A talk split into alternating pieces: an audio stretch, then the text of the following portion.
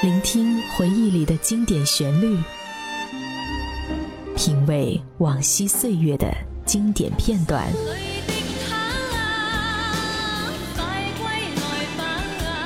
流金岁月，品味流年，带你找寻记忆时光中的特别情愫。这里是八零后爱怀旧，属于你我的怀旧时间。但我的心每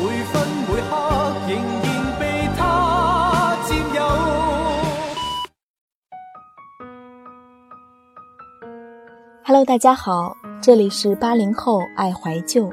我是今天的主播徐姑娘。本节目由半岛网络电台与喜马拉雅联合制作。如果你有好的怀旧主题或者是怀旧故事，不妨与我们分享。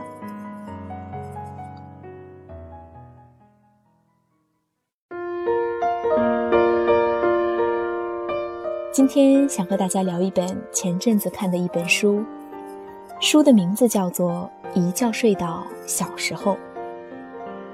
有一天，我随意翻了一下作者写的后记，其中一句话瞬间击中了我。他们说，在这个速食的年代里，怀旧必须趁早，因为一不留神，我们就老了。曾记得在微博上有一个关于人变老的一些特征的描述，什么短信只看不发，开始渐渐的吃早餐。学会了叮嘱父母等等，当时对照了一下自己，心里咯噔了一下。完了，青春还没开始就已经老了。所以这本书一出来，看到书名，仿佛看到了年少时的那些小伙伴们，是那么的亲切，就赶紧抢过来一本，生怕再也找不到。与其说这是一本有关作者童年的温情纪念册。不如说，这是我们这一代人年少时共同的回忆。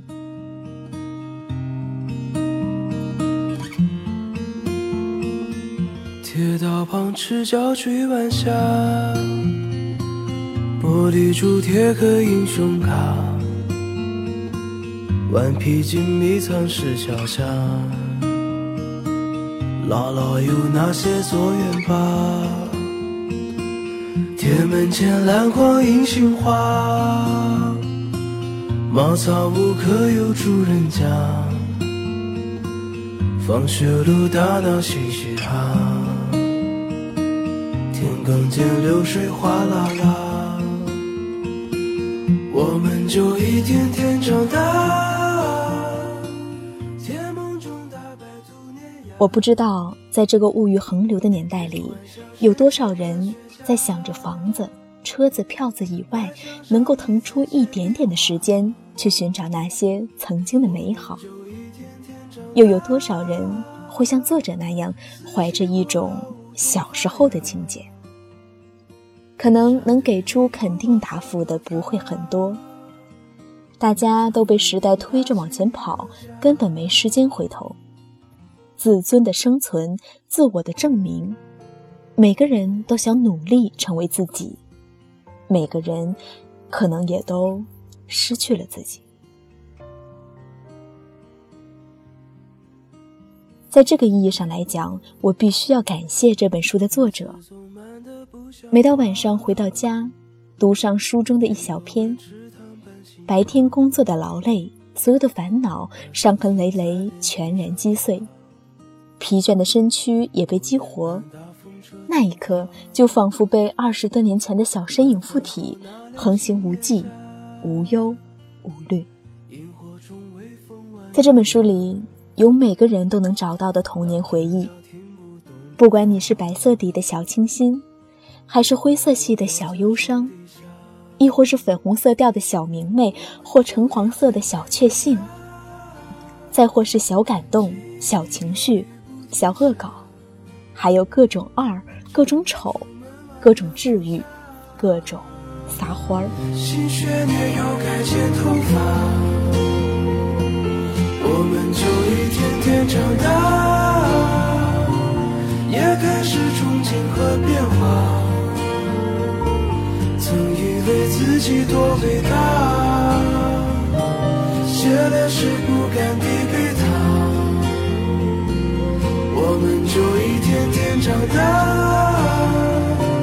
天自带偶遇榕树下，白衬衫黄昏木吉他，年少不经事的脸颊。我随意的翻了几篇，就让我的思绪翻过了千山万水。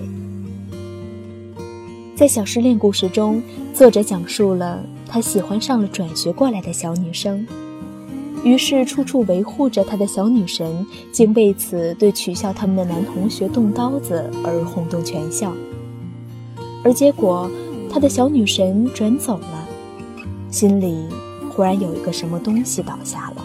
砰的一声，碎了一地，徒留一份明媚的小忧伤。还以为自己多伟大，写了诗不敢递给他，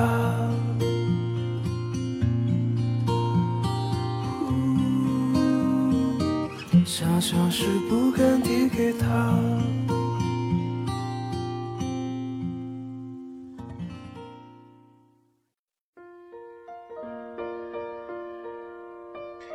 这也让我想起了自己年少轻狂时追过的姑娘。为了接近他，天天去他家在学校开的小卖铺买零食，天天假装路过他的教室，只为多看他一眼；或者是去找其他的同学，而在他的教室里逗留半天，还会把这些所有的都写在日记里，最终被老师发现而全校皆知。但往往看起来美好的故事，都会有一个忧伤的结局。初中升高中，小女神去了另一所高中，从此我们也渐行渐远，直至天各一方。还有在故事小伴郎中，也让我想起了比作者更为特殊的一次经历。婚礼后的第二天，陪新郎新娘回娘家时，走到半道，新娘的高跟鞋穿不动了。于是我一个男生体验了平生第一次，或许也是最后一次穿高跟鞋的机会。就是这样，在阅读作者讲述他的小时候的各种事情时，不经意间，那些许多属于你自己的，可能都快被你遗忘的童年记忆，就跨过茫茫的时空，闯进你的脑海，久久不能散去。就如陈年的老酒，只一杯，就醉了。一如林少华老师对此书的评价：或可撩拨你心底一缕缱绻的乡愁，或可唤醒你已忘却的童年心事，或可触动你平时未必回味的一个小小的惊喜、小小的幸福、小小的激动，或是小小的感悟。是的。这本书是作者与他的小时光的纪念，更是你我打开记忆之门的一把钥匙。如果你还在寻找，或许它能带给你许多启示。当然，我也在想，一觉睡到了小时候，又能怎样呢？除了再次体验已经走过的童年之外，是不可能有像电影里那样的能改变什么。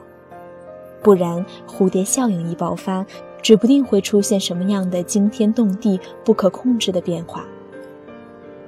想到这里，我似乎明白了作者的用心。相信年少的时候，物质条件不知道比现在要差多少，可是我们依然很快乐。而现在，即使再好的条件，可能我们每个人的心都不能满足。所以，就像这本书。它不只是一本怀旧治愈系书籍，更是都市人、奋斗者、年轻人面对忧伤的现实、慢慢麻木的存在感，反身向后，寻找纯真的、无忧无虑的童年的一种怀念，一种回味。你还能找到你的小时候吗？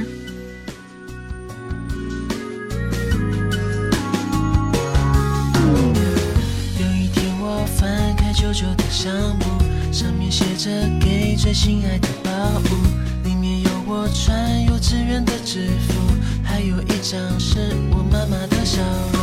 突然发现时间变得很仓促，爸爸妈妈变得互相不。怀旧要趁早，不然一不留神我们都老了。这里是八零后爱怀旧，我是主播徐姑娘。如果大家有好的怀旧主题或者是怀旧故事，欢迎与我们分享。同样，大家可以在微信公众平台搜索“半岛 FM” 来关注我们。今天节目分享到这里，祝大家晚安。再